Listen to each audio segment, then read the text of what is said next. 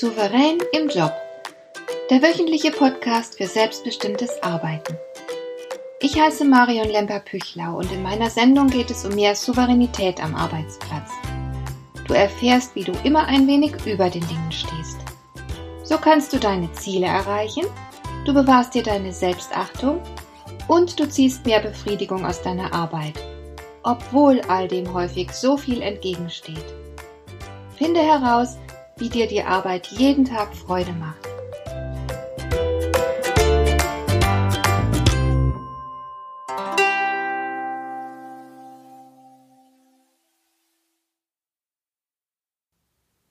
Es ist ganz natürlich, dass wir selten alle einer Meinung sind. Und wo unterschiedliche Haltungen, Überzeugungen oder Interessen aufeinanderstoßen, da wird dann eben erstmal diskutiert. Jeder möchte erreichen, dass das Gegenüber ihm am Ende zustimmt. Das ist das Ziel. Und dabei bedienen sich die Beteiligten recht unterschiedlicher Mittel. Theoretisch sollte natürlich das bessere Argument gewinnen, also bemühen sich vernünftige Menschen um eine sachliche Diskussion, in der man gut durchdachte Argumente austauscht. Aber mal ehrlich, wann hast du zuletzt solch eine Diskussion im Alltag erlebt? Eine Art von Debatte, bei der der Geist Funken sprüht und das bessere Argument gewinnt. Ich kann mich jedenfalls nicht daran erinnern, falls ich es hier erlebt habe. Sicher, man tauscht Argumente aus. Das gibt der ganzen Angelegenheit immerhin den Anstrich einer sachlichen Diskussion. Aber was ich beinahe täglich beobachten kann, hat mit Rationalität und kühler Sachlichkeit rein gar nichts zu tun. Denn Argumente sind mitunter an den Haaren herbeigezogen. Letzten Endes kannst du ja für alles Argumente finden, wenn du willst. Und du kannst es sogar vernünftig klingen lassen. Argumente sind sehr biegsam. Beispielsweise kannst du ein und dasselbe Argument für und gegen eine Sache sprechen lassen. Hier ein banales Alltagsbeispiel. Der eine sagt, es ist spät, wir müssen uns beeilen. Der andere meint, es ist spät, es hat keinen Zweck mehr. Der späte Zeitpunkt ist für den einen ein Grund zu erhöhtem Engagement, für den anderen zur Resignation. Im Extremfall verzichtet dein Gegenüber gleich ganz auf Argumente und sucht nur nach einer Möglichkeit, sich durchzusetzen. Irgendwo habe ich mal ein Zitat dazu gefunden. Es lautet so ungefähr Mit dummen Menschen zu streiten ist wie mit einer Taube Schach zu spielen. Egal wie gut du Schach spielst, die Taube wird alle Figuren umwerfen, auf das Brett kacken und herumstolzieren, als hätte sie gewonnen. Das ist übel, und ich glaube, es wäre angesichts solcher und ähnlicher Strategien nicht sonderlich souverän, sich nur auf Sachargumente und rationale Untermauerung des eigenen Anliegens zu verlegen. Was ich auch immer wieder beobachten kann, und das kennst du mit Sicherheit auch, ist die Unfähigkeit oder der Unwille zuzuhören. Da schlagen sich dann zwei Menschen gegenseitig irgendwelche Argumente um die Ohren, aber keiner geht auf das ein, was der andere sagt. Der Verhaltensbiologe Bernhard Hassenstein hat so etwas als ein normales Entwicklungsstadium von Kleinkindern beobachtet, und er spricht in diesem Zusammenhang von einem Monolog zu zweit.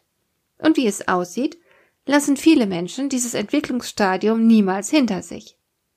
Wenn du bei anderen etwas erreichen willst, wenn du sie dazu bringen willst, dass sie dir zustimmen, dann brauchst du also mehr als sachliche Argumente.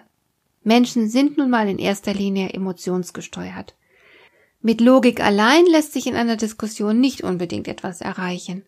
Du brauchst deshalb noch weit mehr. Dein erstes Ziel muss sein, dass der andere überhaupt mal Bereitschaft zum Zuhören entwickelt. Denn was nutzt dir eine brillante Beweisführung, was nutzen dir all deine stichhaltigen und triftigen Argumente, wenn dein Gegenüber erst gar nicht zuhört? Du brauchst also seine Aufmerksamkeit. Und wann sind wir am aufmerksamsten? Klarer Fall, wenn es um uns selbst geht. Also hältst du dich erst einmal zurück und du lädst den anderen ein, seine Sichtweise zu erläutern. Du fragst ihn, wie er über die Angelegenheit denkt und warum. Das heißt, du gehst durchaus auch ein bisschen in die Tiefe. Du hörst dabei gut zu, du hältst dich mit Kommentaren zurück, du wertest natürlich auch nichts, du widersprichst nicht, stellst aber vielleicht ein oder zwei Verständnisfragen. So demonstrierst du Interesse. Und das alles wird noch viel wirkungsvoller, wenn du dabei auch auf deine Körpersprache achtest. Zum einen ist es natürlich wichtig, dass du dem anderen in die Augen siehst, wenn er spricht. So kann er sich ernst genommen fühlen. Zum anderen gibt es noch ein anderes und sehr viel subtileres Mittel. Spiegel seine Körperhaltung. Wenn der andere also mit übereinander geschlagenen Beinen dasitzt, dann schlage deine Beine auch übereinander. Wenn der andere einen Schluck Kaffee nimmt, dann greife auch du kurz darauf nach deiner Tasse und trink einen Schluck. Natürlich darfst du das alles nicht zu offensichtlich tun. Aber unterbewusst wird dein Gegenüber den Gleichklang wahrnehmen und es macht dich sympathischer für ihn. Es steigert die Bereitschaft des anderen, sich auf dich einzulassen. Und jetzt setzt du noch eins drauf. Du gewinnst das Vertrauen des anderen, indem du nun mit deinen eigenen Worten wiedergibst, was er gesagt hat. Damit lässt du keinen Zweifel daran, dass du gut zugehört hast. Aber gib auch hier gut acht, dass du auf keinen Fall nachplapperst. Verwende unbedingt deine eigenen Formulierungen, um die Sichtweise deines Gegenübers zusammenzufassen. Als nächstes suchst du aus der Argumentation des anderen das heraus, dem du zustimmen kannst. Und das hebst du hervor. Du sagst also so etwas wie, ich bin ganz wie Sie der Meinung, dass. Oder ich sehe das ähnlich wie Sie und glaube auch das. Also zuerst wird die Gemeinsamkeit betont. Stelle nicht gleich das Trennende heraus, dann macht der andere nämlich schnell dicht. Und sehr gut ist es, wenn du deine Sichtweise kurz begründen kannst. Also, ich stimme Ihnen in diesem Punkt voll und ganz zu, denn ich bin auch überzeugt, dass das der sicherste Weg ist, um und so weiter. So. Und nachdem du all das getan hast, kannst du jetzt erst deine eigene Sichtweise, deine eigenen Anliegen vertreten. Aber auch dabei musst du natürlich klug vorgehen. Folgendes ist wichtig. Erstens, du musst dir selbst völlig im Klaren sein. Das ist keineswegs selbstverständlich. In Diskussionen wissen die Leute oft nur eines genau, dass sie nämlich dem anderen nicht zustimmen. Und sie haben nur eine vage Vorstellung davon, was sie tatsächlich denken und wollen. Aber das musst du ganz klar und deutlich wissen. Denn du kannst ja deine eigenen Interessen nur erfolgreich vertreten, wenn du über eine entsprechende innere Klarheit verfügst. Zweitens, nutze Hilfsmittel zur Untermauerung deiner Argumente. Vielleicht kannst du eine wissenschaftliche Untersuchung zitieren, vielleicht hast du eine Statistik parat oder du zeichnest einfach ein paar Striche und erstellst eine ganz einfache Visualisierung. Du glaubst nicht, wie viel mehr so etwas bewirkt als das gesprochene Wort allein. Es wäre also gut, du würdest dich auf die Diskussion mit deinem Gegenüber gut vorbereiten und dir solche Munition in Anführungszeichen schon im Vorfeld zurechtlegen. Drittens ist es ganz toll, wenn du sogenannten Social Proof anführen kannst. Das bedeutet, du weist auf Menschen hin, die derselben Überzeugung sind wie du. Natürlich muss das stimmen. Du darfst hier nichts über andere behaupten, was du nicht sicher weißt. Aber es ist auf jeden Fall nützlich, wenn du belegen kannst, dass du mit deiner Überzeugung nicht allein dastehst. Viertens hat es sich als kontraproduktiv erwiesen, wenn man seinem Gegenüber knallharte Argumente um die Ohren schlägt. Viel besser kommt eine weichere Vorgehensweise an. Deswegen verwende auch hin und wieder mal den Konjunktiv und sage so etwas wie Darum könnte es durchaus sein, dass oder ich befürchte, es ist damit zu rechnen, dass.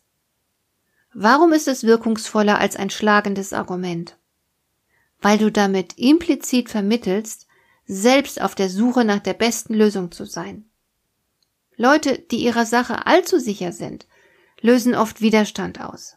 Sie stellen sich ja mit ihrer vermeintlichen Überlegenheit über den anderen. Und das ist unsympathisch und es reizt zum Widerspruch. Fünftens. Du kannst dich weiterhin eines kleinen psychologischen Tricks bedienen, indem du ein bestimmtes rhetorisches Mittel einsetzt. Wenn also irgendwelche Details für euch beide außer Frage stehen, dann beende deinen Satz mit Denken Sie nicht auch oder einfach mit Nicht wahr? Sei dir sicher, dass es um einen Aspekt geht, bei dem der andere nur zustimmen kann. Hat er dann nämlich erst ein paar Mal genickt und ja natürlich gesagt, steigt seine Bereitschaft, dir auch in anderen Punkten zuzustimmen. Und schließlich gibt es noch ein rhetorisches Mittel, einen kleinen psychologischen Trick, mit dem du überzeugender wirst. Senke deine Stimme. Wenn du leiser sprichst, gewinnt dein Argument an Überzeugungskraft. Natürlich musst du gut verständlich sprechen und darfst nicht flüstern, aber sprich auf jeden Fall ein klein wenig leiser als sonst, wenn du deine Argumente anführst. So, jetzt hast du also deine eigene Sichtweise deutlich gemacht. Und nun kommen sehr wahrscheinlich Einwände. Dein Gegenüber widerspricht und führt seine eigenen Argumente erneut ins Feld. Was machst du jetzt? Auf keinen Fall offen widersprechen. Das führt nur zu einer Art Tauziehen und bringt nichts. So nach dem Motto, ich hab recht, nein, ich hab recht und so weiter. Also fang damit erst gar nicht an. Stattdessen nimmst du das Argument des anderen, du pointierst es und führst es ad absurdum. Der andere sagt zum Beispiel, das geht nicht. Und du sagst dann so etwas wie, sind Sie sich wirklich zu 100 Prozent sicher, dass das nie und nimmer funktionieren kann? Und es gibt noch einen anderen recht wirksamen Trick. Menschen haben Angst vor Risiken. Deshalb suche das Risiko in der Lösung, die dein Gegenüber priorisiert und übertreibe ein bisschen. Also zum Beispiel, wenn wir das so machen, wie Sie vorschlagen, was tun wir dann, wenn das und das passiert? Und dann dramatisierst du ein klein wenig, nicht übertreiben, also nicht zu sehr, sonst machst du dich lächerlich und wirkst unglaubwürdig. Und noch etwas ist sehr wichtig. Vergiss nicht, immer wieder die Gemeinsamkeit zwischen euch zu finden und zu betonen.